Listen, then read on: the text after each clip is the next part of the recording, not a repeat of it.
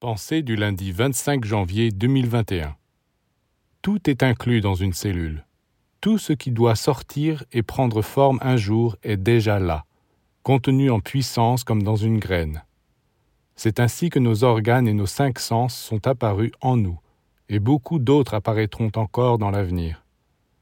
Le corps physique est en fait à l'image des autres corps, puisque nous avons cinq sens dans le plan physique, nous avons aussi cinq sens dans le plan astral, et de même dans le plan mental. Ainsi donc, quand l'être humain se sera développé, il aura des possibilités inouïes pour voir, pour sentir, pour entendre, pour goûter, pour agir, pour se déplacer. Et c'est cela la vie. L'être vivant, la cellule vivante, ou même seulement un micro-organisme contient toutes les possibilités, mais il faut des milliers d'années pour qu'elles puissent apparaître. C'est cela le mystère, la splendeur de la vie.